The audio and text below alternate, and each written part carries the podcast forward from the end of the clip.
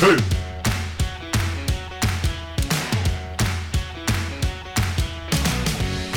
Der namenlose Podcast mit Bot und Dira.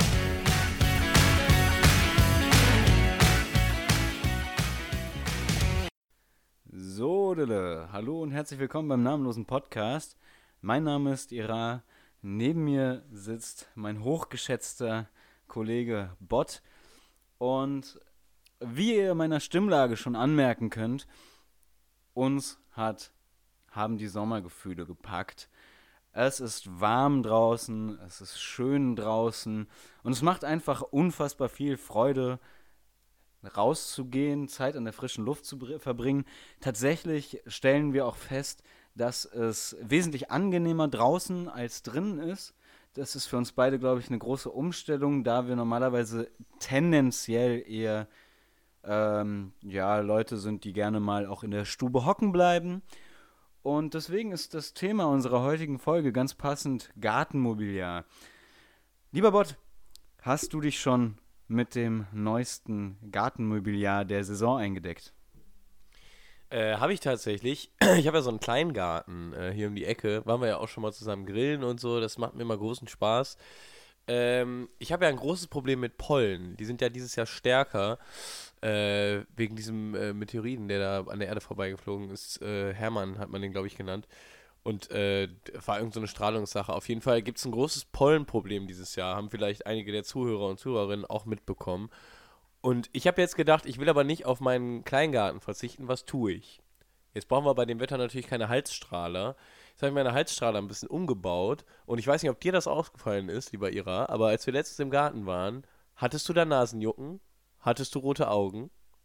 Ja, ich habe die Halsstrahler nämlich. Äh, ich bin ja ein kleiner Tüftler.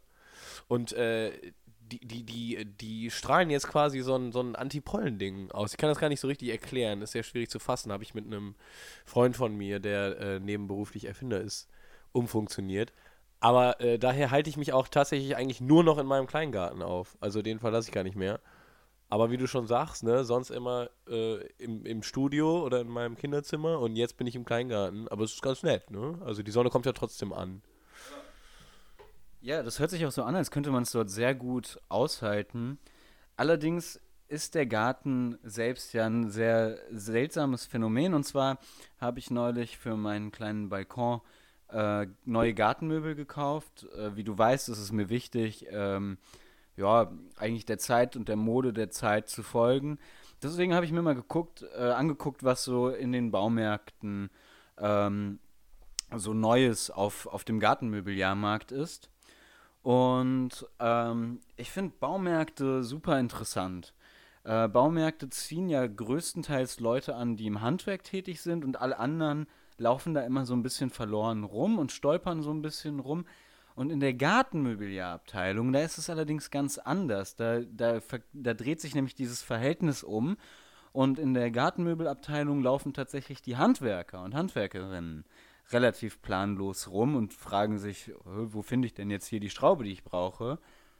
Ähm, wohingegen auf einmal eben Menschen wie ich, also Laien, einfach aufblühen äh, in ihrer Expertise. Und ich finde es ganz interessant, dass ähm, der Trend äh, der neuen Gartenmöbel ähm, zu falschen Steinen geht. Also ähm, pl durch Plastik simulierte Steine. Und ich kann mir das eigentlich nur mit der rauen Oberfläche unserer Zeiten erklären, dass die sich quasi im Gartenmöbeljahr jetzt auf einmal widerspiegeln soll. Äh, mich erinnert das an, äh, an so Fake-Obst, weißt du? So, so Plastikobst, was man so in der, in der Kneipe findet oder so. Oder, ne, manchmal äh, muss man ein bisschen aufpassen, dann äh, bieten die das auch im Supermarkt an. Ähm, ich habe ja ein paar Aktien, ich habe ein paar Anteile von so einer, von der, von so dem Monopol in Deutschland, so der großen Fake-Obstfirma. Beim Stichwort äh, Bauhaus, äh, Baumärkte, ist mir eingefallen, das ist sehr interessant, weil das sind, das sind ja immer unheimlich hoch mit unheimlich hohen Regalen. Und diese hohen Regale, wenn man da so durchgeht, sind immer relativ dünne Gassen, sind aber immer an so ja, Metropolen, Häuserschluchten, die wir so in deutschen Städten gar nicht wirklich kennen. Ne, das ist eher so eine Sache, die man, äh, die man so in New York hat oder so. Und ich finde das immer unheimlich interessant. Ich habe da, ich, ich habe da so eine Touristik äh, oder so eine Tourismusromantik immer, wenn ich im, im Baumarkt bin. Weil ich das Gefühl habe, das ist wirklich ein bisschen wie wenn man durch so ein Moloch geht. Da stehen ja dann auch überall Wände, äh, Gläser, Fenster, äh, alles Mögliche, ne? Spiegel, äh, Schaufenster, Artikel. Und ich finde, also ich habe manchmal das Gefühl, ich laufe da wie durch so eine, wie durch so eine New Yorker Häuserschlucht. Ich finde das großartig. Also ich gehe manchmal auch freizeitlich gerne in den Baumarkt. Ja, und da, da finde ich, äh, spiegelt man oder spiegelt sich auch wieder so diese, dieses Überforderte wieder. Also genauso wie man als Tourist in einer fremden Stadt überfordert ist, ist man halt auch im Baumarkt überfordert. Und ähm, ja, da, da, dieser Eindruck wird natürlich durch diese Regalschluchten ähm, auf jeden Fall verstärkt. Ähm, ich finde es sehr interessant, dass du ähm, das Thema Großstadt jetzt angeschnitten an, äh, hast, weil mir aufgefallen ist, dass äh, die Großstadt, die hat ja eine sehr hohe Dichte an so ziemlich allem, außer an Baumärkten. Baumärkte findet man meistens in, also so stadttopografisch eher in Industriegebieten oder in Randgebieten oder sonst irgendwo. Selten jedoch ähm, findet man die wirklich so, so im City Center. Ähm, jetzt hast du dich ja schon mal mit Stadtplanung beschäftigt. Woran könnte das denn liegen? Also für mich erhöht das erstmal auch so diesen Tourismuscharakter, ne? Weil es sich immer, weil so Baumärkte, man kennt es ja als Kind schon, wenn man mit der Mutter oder mit dem Vater zu Ikea gefahren ist. Das war immer so ein kleiner Ausflug. Ne? Dann gibt es ja bei Ikea, ist natürlich speziell, da gibt es dann noch Cottbullar und so. Ähm, hm? Ja, aber Baumärkte haben ja auch meistens noch irgendwelche Essensstände dabei. Also es ist schon so, das ist schon ein Tages, Tagesziel so ein bisschen es hat immer einen Ausflugcharakter, auch die, diese großen, äh, diese großen ähm, Parkplätze, die erinnern an so Freizeitpark-Parkplätze. Ne? Ähm, in der Stadtplanung ist das eine sehr gute Frage, denn eigentlich könnte man ja argumentieren, Baumärkte im Inneren der Stadt würden ja Sinn machen, weil dir passiert das sicherlich auch oft, dass dir mal was kaputt geht, dass dir mal ein Fenster abfällt, was weiß ich, ne? Und dann muss man zum Baumarkt und dann muss man immer so unheimlich weit raus, meist noch mit dem Auto. Wäre natürlich praktisch, äh, ich glaube, das ist einfach eine Platzsache, weil in der Stadt brauchen wir Plätze für, für Parkplätze, wir brauchen Parkplatzplätze. Und äh, da passen keine Baumärkte mehr hin, weil alles andere ist ja voll mit Wohnhäusern. Ne? Ich weiß nicht, wie das mit fortschreitender Gentrifizierung ausgeht, äh, aussieht, weil äh, da leben ja auch irgendwie in. Also ich glaube, je reicher ein Viertel wird, desto eher könnte da auch ein Baumarkt entstehen. Glaube ich tatsächlich. Ne? Ja, Gentrifizierung ist ein spannendes Thema. Gentrifizierung interessiert mich brennend. Ähm, ich finde es, aber ich finde das Wort ein bisschen sperrig. Und dann habe ich mir mal gedacht, woher kommt denn eigentlich der Begriff der Gentrifizierung. Und ähm, zu diesem Zweck habe ich uns heute einen Gast eingeladen. Äh, ja, hi, äh, Genix äh, ist dran, ne? Nee, ich bin's Moritz, aber ich habe gerade Jennings sein Handy, der ist gerade bei der Bank. Ähm, der ist weg, wo ist der? Ja, äh, Mor äh, Moritz. Jo. Vielleicht kannst du mir auch helfen. Ich rufe an vom namenlosen Podcast und wir äh, sprechen über Gentrifizierung. Und du kennst den äh, Genix ja sehr gut und ich wollte fragen, ob du weißt, ob äh, Genix, der Name, sich von Gentrifizierung ableitet. Oder andersrum. äh, boah, kann schon gut sein, weil wenn wir seinen neuen Style jetzt mal gerade so begutachten, ist man schon feststellen, dass er eigentlich in Mülheim lebt, aber aussieht wie jemand in Ehrenfeld. Also gentrifiziert er theoretisch vielleicht gerade Mülheim. Vielleicht ist das nur eine Verbindung zwischen seinem Namen und äh, ja, stimmt. Das, das ist ein sehr guter Einwand. Das ist mir auch aufgefallen. Das ist ein guter Input. Ja, äh, ja vielen Dank. Dann äh, wünsche ich noch viel Spaß und auf Wiederhören. Jo, danke, Mann. Äh, wünsche ich euch auch. Easy. Easy. So, ja, ähm, das war leider nicht persönlich, aber dafür äh, in Stellvertretung Genix. Und äh, wenn ich mal dieses Gespräch äh, kurz zusammenfassen darf, ähm, also Gentrifizierung kommt vom Wort Genix ähm, und bedeutet eigentlich, dass man durch den individuellen Kleidungsstil das Viertel aufwertet und dadurch äh, andere Leute anlockt. Beispielsweise Miethaie oder Kleinfamilien ähm, und dass die einfach dann quasi ähm, verdrängen, so wie in der Badewanne so ein bisschen, ne? Genau wie in der Badewanne, richtig. Äh, das ist das Gesetz der, der Masse. Kommt Masse auf Masse, wird die Masse erhöht. Bei Genix ist das Interessante, deswegen kommt das Wort Gentrifizierung von Genix. Äh, bei dem war das so, dass der ähm, erst sehr viel, ja, ich sag mal, Streetwear, für Streetwear eher bekannt war in dem Viertel. Und äh, dann hat er angefangen, das kam unter anderem durch eine Beziehung, hat er dann angefangen, äh, ein bisschen intellektueller zu wirken, sage ich jetzt mal vorsichtig. Also äh, eine schöne Brille, den Bart ein bisschen stehen lassen, Haare dafür kurz, also so ein bisschen eher so, ich sag mal, massentauglicher. Und dadurch hat sich tatsächlich seine direkte Umgebung sich verändert. Also du hast das gemerkt, er ist in seinem Wohnhaus, die Nachbarschaft. Und äh, im Prinzip hat sich das ganze Viertel daran angeglichen. Und das ist eben, äh, da, ja, das ist irgendwie eine Situation gewesen, die konnte man nicht so richtig äh, erklären. Und deswegen hat man äh, das, dieses Element der Gentrifizierung danach benannt, weil das auch etwas ist, was man nicht gut erklären und nachvollziehen kann, tatsächlich. Aber es ist jetzt nicht so, dass ähm, Gentrifizierung auch ähm, zwangsläufig mit ähm, Genix zusammenhängt, sondern äh, es ist, also ja, also es ist schon so, dass es, also das ist zwar, das war so der, das ausschlaggebende Phänomen, nachdem das benannt wurde, ähm, und äh, aber und dann halt eingedeutscht, also aus Gentrification wurde dann halt Gentrifizierung. Und äh, das funktioniert aber auch, also es funktioniert auch ohne Jennings als Person, die, die, die neue Impulse setzt, sondern es funktioniert auch durch uns. Okay, ja, das ist, das finde ich interessant. Und also ich muss ja wirklich sagen, ich bin ja eigentlich ähm, kein besonderer Fan davon, äh, Phänomene irgendwie zu benennen und dann auch irgendwie versuchen zu erklären. Ähm, Jetzt ist dieses Phänomen, dass es in einer Stadt Verdrängung gibt, allerdings natürlich sehr offensichtlich. Ähm, ich habe das aber immer, immer mir so erklärt, dass das einfach ein natürlicher Prozess ist. Ähm, dass er einfach, also dass es so ein bisschen ist wie, wie halt so Survival of the Fittest quasi. Ja, ist ja ein bisschen so mit dem Klimawandel, ne? Da versucht man auch immer zu erklären, herzuleiten, irgendwelche Gründe zu suchen. Ähm, und es wird immer vergessen, also es ist ja ein natürlicher Prozess. Ob die, ob die Gesellschaft da irgendwie zu beiträgt oder nicht, das sei erstmal dahingestellt. Aber es ist ein Prozess, der existiert, der realistisch ist, der der Realität angehörig ist. Das heißt, er ist ein natürlicher Prozess. Ganz einfach. Das ist ja der, also das ist der Begriff der, des Natürlichen. So. Und ähm, deswegen kann man da auch niemanden für verantwortlich machen direkt. Also das sind einfach Dinge, die passieren. Und ähm, naja, ich glaube, da gibt es ja auch keine Wertung. Ne? Das sind erstmal Dinge, die passieren. Und da muss man irgendwie gucken, gut, äh, wie wirkt sich das auf, auf das, auf das Alltägliche, auf die Erlebniswelt.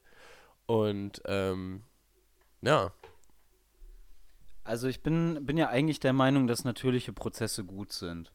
Und dementsprechend würde ich jetzt einfach mal die steile These in den Raum stellen, dass Gentrifizierung fördernswert ist. Vielleicht sollte man äh, überlegen, da Preisausschreiben zu machen. Ich denke aber, dass es auch ganz andere Möglichkeiten äh, gäbe, um, um so etwas Vorschub zu leisten. Also dass man beispielsweise ähm, ja, städtische Immobilien abdrückt, ähm, dass man beispielsweise ähm, äh, junge, kreative ähm, Leute mit Geschäftsideen in, in so Viertel lockt, ganz bewusst und gezielt, dass man die vielleicht auch anschreibt, einfach um äh, diesen Prozess ähm, ja ein bisschen zu ein bisschen mehr Schnelligkeit, ein bisschen mehr Dynamik zu geben. Ich meine, das ist ja auch Veränderung, ne? Und Veränderung ist ja auch erstmal immer was Gutes. Sonst bleibt ja alles gleich. Das, das, ist, das ist ja nicht erstrebenswert. Wir wollen ja vorankommen. Und zu vorankommen gehört eine Veränderung. Und das ist eigentlich auch egal, ob das nach oben oder nach unten ist. Da geht es immer direkt in so, eine, in so eine Verurteilung rein. Aber das ist egal, weißt du, weil Veränderung ist immer erstmal was Gutes. Und damit äh, erstrebenswert und fördernswert. Und so eine Gentrifizierung, ich meine, so eine, äh, verändert eben so eine ganze Stadt. Und das ist schon was sehr Faszinierendes. Vor allen Dingen, wenn man das, wie du gerade äh, den Versuch unternimmst, dass man das vielleicht sogar so ein bisschen versucht, zu reglementieren, zu steuern, zu manipulieren, im positiven Sinne natürlich, ne? Also fände ich sehr interessant. Vielleicht könnte man da mal so ein Realexperiment machen, an so einer kleineren Stadt vielleicht. Ja, ich glaube auch, dass es, also ich habe mich gerade gefragt, ne, also ich meine, Verdrängung bedeutet ja, dass irgendwas Neues kommt und was Altes verdrängt. Ähm, jetzt wird ja immer nur als negativ dargestellt, dass es halt immer noch weiter nach außen verdrängt wird. Also dass die, dass die ärmeren Schichten oder die ärmeren Leute halt immer weiter nach außen verdrängt werden und dabei aber äh, eben an Lebensqualität verlieren würden. Und dann frage ich mich, wie kommt das denn? Woher kommt denn immer das ständige Neue? Weil ich glaube, so groß ist der Zuzug in die Städte nicht. Ähm, und dann ist mir eingefallen, also ich kenne das beispielsweise aus Frankfurt, das ist ja auch so, da hast du es ja, das ist ja eigentlich, die Innenstadt ist ja eigentlich wie ein Baumarkt. Hohe Türme, aber alles leer. Ne? Und äh, halt ein paar vereinzelte Touristen und Touristinnen natürlich. Ähm, und da habe ich mir halt gedacht, also diese diesen Leerstand könnte man ja eigentlich auch wieder füllen. Also vielleicht sollte man sich auch eine Möglichkeit überlegen, dass, dass man quasi einfach nur tauscht. Also dass man quasi, wenn Leute in ähm, die hippen äh, Stadtteile wollen, dass man die Leute, die aus den hippen Stadtteilen kommen, ähm, einfach dahin bringt oder, oder da ansiedelt, wo die anderen Leute eben hergekommen sind. Und im Zweifelsfall halt irgendwie in die Innenstadt. Und ähm, also das, das halte ich für, für vielleicht auch mal eine Idee, oder? Das ist eine sehr gute Idee. Da fällt mir ein, äh, der Vorreiter in solchen äh, strukturellen Veränderungen ist ja immer, sind ja immer die Vereinigten Staaten von Amerika. Muss man einfach mal sagen, bei aller Kritik, die sind da Vorreiter. Und da war das ja so, dass äh, äh bei der Zuwanderung äh, vor einigen hundert Jahren da sind unheimlich viele Städte so wirklich aus dem Boden gestampft worden, teilweise mitten in der Wüste, die jetzt gar keinen Sinn mehr machen in dem, äh, in dem Sinne. Und äh, die fangen gerade an, diese Städte, die wurden ja dann zu Geisterstädten. Die standen dann teilweise hunderte Jahre leer. Und die fangen gerade an, diese Städte wieder zu ähm, besiedeln. Das ist ganz interessant. Da hat man wieder so ein bisschen so einen Wild West-Flair. Ne? Ein, bisschen, ein bisschen neuer, ein bisschen origineller, ein bisschen hipper. Und das funktioniert großartig. Ich war äh, letztes Jahr in so einer Stadt und die gerade angefangen, das war so ein bisschen, ja, so, hatte so einen Community-Charakter, es war so ein bisschen hippie-mäßig. Und die haben äh, den Saloon da fit gemacht, aber eben alles mit so ein bisschen weniger, bisschen weniger Gewalt irgendwie. Und das ist ganz interessant. Dadurch gibt es aber natürlich auch äh, einen Bevölkerungsniedergang in den Städten, in den großen etablierten Städten. Weil jetzt gibt es plötzlich wieder diese Möglichkeiten, diese leeren Städte, die ja da sind, das sind wie leere Hüllen, ja, wie so ein leeres Regal im Baumarkt. Das ist ja auch besser, wenn du das voll machst mit Brettern oder was auch immer, ne? Und so ist das bei diesen Geisterstädten, die werden jetzt wieder voll gemacht mit Menschen und es ist ein sehr interessantes Phänomen. Da gibt es ganze Touren. Da kann man richtige so touristische Touren machen. Durch die ganzen USA und diese neu besiedelten Geisterstädte. Gibt es auch noch ein paar. Gibt es noch ein paar, also die noch leer stehen, ne? Könnte man sich auch mal überlegen, ob man da investiert vielleicht. Hm? Ähm, ja, also ich glaube, ich persönlich bin da gerade leider finanziell nicht so richtig in der Lage zu. Ähm, ich aber ich finde, also ich finde grundsätzlich, dass wir über Geld äh, nicht reden sollten. Ähm, aber, also es ist natürlich schon so, dass in, in der gegenwärtigen Zeit ist schon, also dieses, die, dieses Investitionsvolumen aufzubringen, gar nicht, gar nicht so einfach ist. Und deswegen habe ich mich jetzt tatsächlich erstmal auf ähm, ja, kleinere Investitionen ähm, beschränkt. Ich habe ähm, ein Café aufgemacht. Äh, und zwar in, ähm, in Bockenheim in Frankfurt. Habe ich ein kleines Café aufgemacht. Ähm, und das ist so, das ist so eine Mischung aus so, einer, aus so einem urigen Landgasthof, der ähm, so als Ausflugslokal dienen kann, der aber dafür, äh, der aber immer noch, also der, der auch so diesen ländlichen Flair quasi mitbringt und gleichzeitig an die Bedürfnisse der Stadt angepasst ist. Dass man beispielsweise ähm, einen veganen Bienenstich hat. Und ähm, dass die Schwarzwälder Kirschtorte, die haben wir umbenannt in ähm, Black Forest Cake. Und ähm, ja, das ist, das ist jetzt quasi so, so die Idee. Und wir versuchen auch tatsächlich irgendwie alle Bedürfnisse, also auch so, auch, auch so äh, multikulturelle Bedürfnisse zu erfüllen. Wir bieten alle möglichen Tee- und Kaffeesorten an, wie sie auf der ganzen Welt getrunken werden. Also weißt du, bei uns kann man, äh, bei uns kann man einen Espresso trinken, du kriegst aber auch einen Mokka. Ähm, du kannst äh, dir deinen ostfriesischen Schwarztee machen, kannst aber auch einen indischen Chai haben. Und das ist uns ganz wichtig. Also auch so, auch so die regionale äh, Vielfalt der Stadt in dem Flair eines Ausflugslokals äh, wiederzubeleben. Das ist ja ganz interessant, weil damit habt ihr eine ganz neue Schlitt, äh, Schnitt, äh, Schnittstelle, auch nicht schlecht, eine Schnittstelle erfasst. Denn äh, so, so, so deutsche äh, oder eigentlich, eigentlich europäische Zusammenkünfte sind ja eigentlich immer sehr klar stufenweise, bauen die sich ja auf und werden im Prinzip immer größer und unübersichtlicher. Du hast so den Bauernhof, dann hast du das Kaff, dann hast du das Dorf, dann geht es rüber zur Kleinstadt, dann kommt irgendwann die Provinzstadt, dann kommt die Großstadt, dann kommt die Metropole und schließlich das Moloch. Das ist alles sehr ne, sehr stufenweise. Du kannst eigentlich jede Stadt sehr einfach in diese Schubladen reinschieben.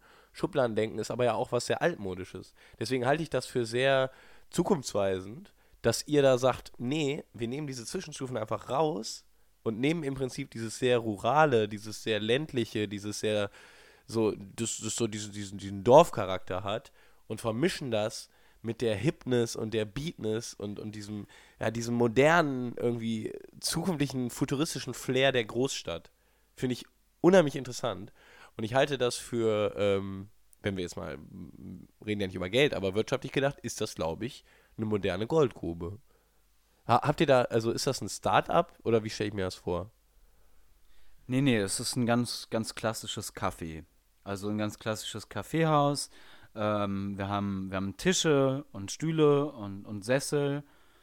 Und ähm, es gibt, es gibt äh, Zeitungsständer, wenn, an denen sich äh, unsere Gäste äh, natürlich immer bedienen können nach Lust und Laune. Wir haben ähm, auch alle möglichen Zeitschriften und Zeitungen da. Also es ist ein Ort, der zum Verweilen einlädt und gleichzeitig aber auch nicht dazu zwingt weil er eben in der Großstadt ist, weil er da ist, wo das Leben pulsiert und wo die Mittagspause halt auch mal nur 17 Minuten lang ist. Und ähm, das ist, finde ich, äh, auch ganz wichtig für solche Konzepte. Habt ihr eigentlich auch Merch? Ähm, ja, tatsächlich. Schön, dass du fragst. Wir haben auch Merch und zwar, also wir, wir äh, versuchen ja so die Ästhetik des Landgasthofs dort zu etablieren und dementsprechend ähm, verkaufen wir äh, Geweihe. Ähm, ja, jetzt ist es natürlich so, dass also Geweihe in der Großstadt nicht so einen Absatz finden und deswegen haben wir, ähm, also wir haben Plastikrepliken von echten Geweihen, die in unserem Lokal hängen. Und was wir äh, ganz interessant finden, wir haben das ein bisschen eingeschränkt, weil also über jedem Tisch gibt es so ein Geweih, das von der Decke hängt.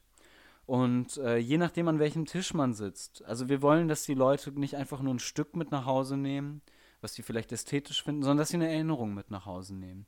Und dementsprechend kann man nur die Nachbildung des Geweihs kaufen, unter dem der eigene Tisch oder der eigene Sessel ist. Und das macht natürlich das Ganze wieder zu einem sehr, zu einer sehr persönlichen, intimen und emotionalen Geschichte. Äh, sind das denn also du, ihr habt ja diesen, diesen ländlichen Charakter. Sind das jetzt klassische Hirschgeweihe oder habt ihr da auch moderne Sachen? Habt ihr da auch Arschgeweihe? Nee, wir haben tatsächlich nur Hirschgeweihe, weil ähm, alles andere hätte nicht so in, in diesen Flair reingepasst. Also irgendwie äh, Provinzschwimmbad, das ist nicht Landgasthof. Ähm, aber ich kann mir beispielsweise vorstellen, irgendwann, also ich, ich überlege auch gerade zu expandieren ähm, weil es sehr gut läuft. Wir haben ein sehr unterschiedliches Publikum. Es kommen sehr viele Studierende vom Campus Bockenheim auch tatsächlich zu uns, ähm, die sich dort einfach wohlfühlen können. Ähm, genauso wie aber auch Leute, die gerade dem Trubel der Innenstadt entfliehen wollen. Es ist ja ein bisschen außerhalb auch gelegen ähm, und die dann gerade vielleicht von ihrem, von ihrem Job kommen. Aber ich hatte tatsächlich überlegt, weil ich finde auch, dass das Angebot an ähm, Freizeitschwimmbadkiosken, da muss auch deutlich was getan werden. Und ich hatte überlegt, da vielleicht eine Trattoria hinzusetzen oder vielleicht auch mal was Ausgefalleneres, eine Sushi-Bar oder ähnliches. Ähm, und da könnte ich mir vorstellen, dass man da sehr gut mit dem, mit dem Arschgeweih-Thema spielen könnte, um einen persönlichen und emotionalen Bezug zu schaffen. Ich merke schon, du denkst immer, du denkst immer total verknüpft. Ich glaube, also mit dir könnte man bestimmt gut irgendwie was aufbauen, weil Du hast ja gerade Sushi gesagt zum Beispiel, ganz spontan, ne, bei diesen Hallenschwimmbädern. Da kommt natürlich auch direkt diese Fischassoziation hoch, ne? Also ich war gerade noch schön im Wasser und dann esse ich Fisch. Das ist ja total naheliegend. Ich glaube, das, das spricht auch irgendwie so ganz äh, urnatürliche, wo wir wieder bei, bei den Natürlichen wären, ganz urnatürliche äh, Ref, äh, Reflexe an und Rezeption. Das finde ich sehr interessant. Das ist ein guter Ansatz. Ja, besonders könnte man sowas auch ähm, in Naturschwimmbädern überlegen. Dass man tatsächlich sagen kann, äh, dieser Fisch schwamm gerade noch mit dir im Wasser. Und ähm, jetzt kannst du ihn genießen. Und vorher konnte er deine Präsenz genießen und jetzt äh, genießt du seine Präsenz. Das ist ja auch äh, ein totaler Trend, weil so langsam ist es ja vorbei mit dem Veganismus, muss man einfach sagen. Das ist jetzt also das ist jetzt so langsam angekommen und jetzt braucht man was Neues. Und der neue Trend ist ja wirklich diese Nähe zum, zum, zur Nahrung, diese Nähe zum Fleisch. Das heißt, es ist irgendwie out, in den Supermarkt zu gehen und sich eine Bärchenwurst zu holen und nicht zu wissen, von welchem Bär die ist, sondern jetzt macht man es eben so, dass man sich mit den Tieren vorher auseinandersetzt und genau diese individuellen Tiere und da, äh, wie du schon sagst, also ich schwimme mit den Fischen, ich gucke mir die schön an, ich genieße die Präsenz und äh, sie genießen meine Präsenz hoffentlich und danach kann ich, äh, kann ich die noch richtig verinnerlichen. Ich finde, das äh, hat auch was sehr Romantisches. Ne? Ja, auf jeden Fall. Und ähm, wo wir gerade irgendwie vom Trend des Veganismus sprechen, ich glaube, dass auch, also dass äh, Gentrifizierung auch gar nicht als Austausch von Menschen, sondern eher als Austausch von Trends gesehen werden muss. Also da, wo früher die kleinen Lebensmittelläden waren, die vielleicht in der Hand türkischstämmiger MitbürgerInnen waren, ähm, so, die sind dann irgendwann einfach outdated, muss man wirklich sagen. Und dann kommt halt vielleicht erst das äh, hippe, kleine, schnuckelige Studi-Café da rein. Und dann muss man, aber, aber genau das ist es, warum es sich lohnt, in Immobilien zu investieren, ähm, weil man dann immer wieder neu auf unterschiedliche Konzepte reagieren kann. Und dann kommt da als nächstes eben der vegane Sushi-Laden rein und dann kommt auf der nächsten Ebene vielleicht, ähm, ja, sowas wie, ähm, ja, wirklich gehobene kroatische Küche rein. Ähm, und, und so kann man immer wieder neu denken. Und das sind, das sind genau die Momente, wo ähm, ja, die Stadt eben pulsiert, im Austausch, im, in der Veränderung. Äh, Soziologe Dr. Sebastian Meisinger hat darüber ja eine Studie verfasst. Und äh, eigentlich gibt es einen Satz im Fazit, der das perfekt zusammenfasst. Und zwar lautet dieser Satz, man muss mit der Zeit gehen, oder mit der Zeit gehen. Also ich finde, das ist eigentlich die perfekte Zusammenfassung von dieser ganzen Gentrifizierungssache. Ne? Mit der Zeit gehen oder mit der Zeit gehen. Und das müssen irgendwann alle Menschen einsehen. Ne? Ja, und äh, da sind wir eigentlich auch schon fast wieder am. Da haben wir eigentlich mal wieder eine runde Sache hier produziert. Und zwar sind wir wieder bei Baumärkten. Ähm, Baumärkte haben sich ja eine Sache nie getraut. Und zwar Grabsteine zu produzieren und Grabsteine zu verkaufen. Jetzt ist natürlich, also ich denke, dass das deshalb der Fall ist, weil Grabsteine was Individuelles sein sollen. Und weil man nicht will irgendwie, dass das auf dem eigenen Grab dann, so weißt du, hattest das ganze Leben lang nur Produkte um dich rum, die in Serie gefertigt sind. Ähm, da willst du nicht auch noch einen Grabstein haben, der in Serie gefertigt ist. Und genau da schließt sich mir aber auch die Frage an,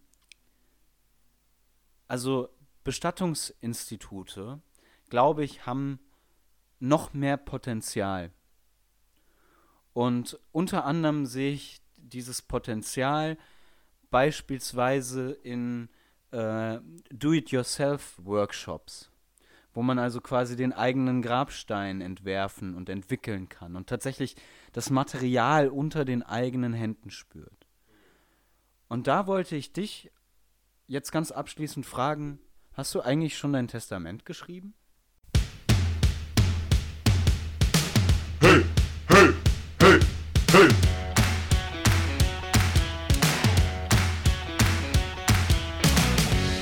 Der namenlose Podcast mit Bot und die Rapp.